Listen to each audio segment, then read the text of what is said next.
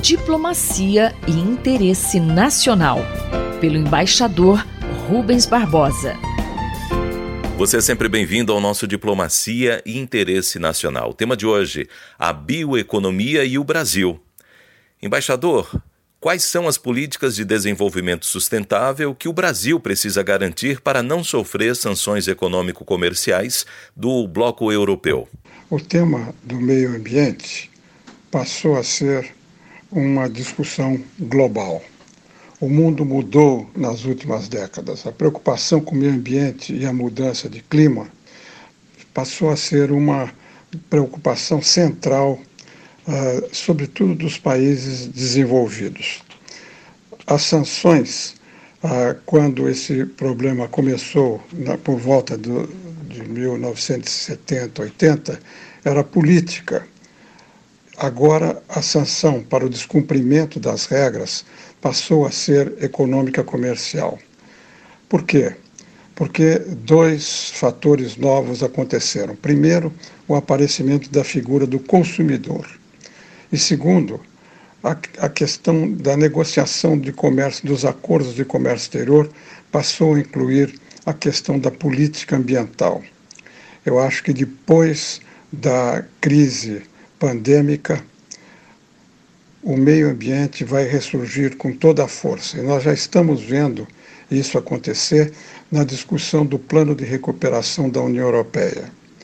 Ah, o, os países europeus estão discutindo uma nova política industrial e um acordo verde, um acordo que trata das questões de meio ambiente. Esse plano prevê a proteção das florestas tropicais e a punição para empresas europeias que comprem commodities, comprem uh, produtos uh, de áreas uh, onde se pode comprovar o desmatamento.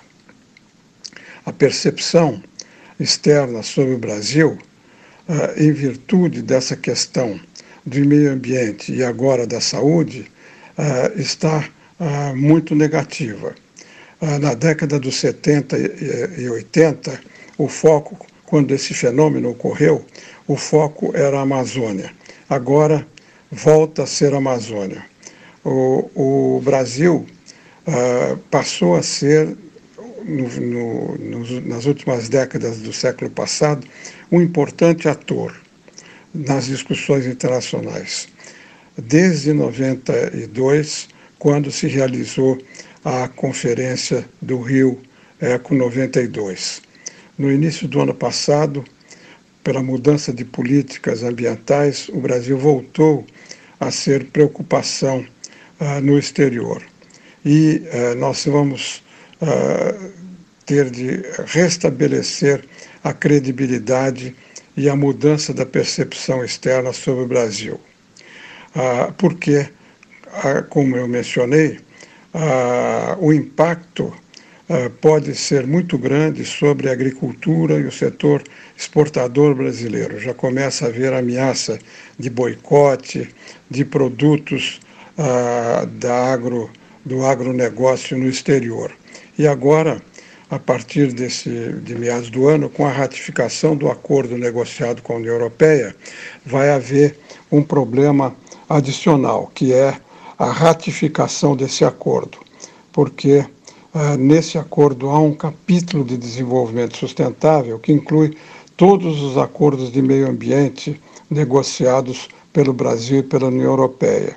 Nessa política que eu mencionei, industrial e de meio ambiente, as regras são muito estritas e alguns parlamentos até já ameaçam não ratificar o acordo. Então, o que fazer diante desse quadro. A primeira questão a ser examinada é o restabelecimento da credibilidade e a apresentação de resultados nas medidas que estão sendo discutidas para a sua implementação e a volta do Brasil na participação ativa nas discussões nos fóruns internacionais. O governo tem que fazer a sua parte e o setor privado também.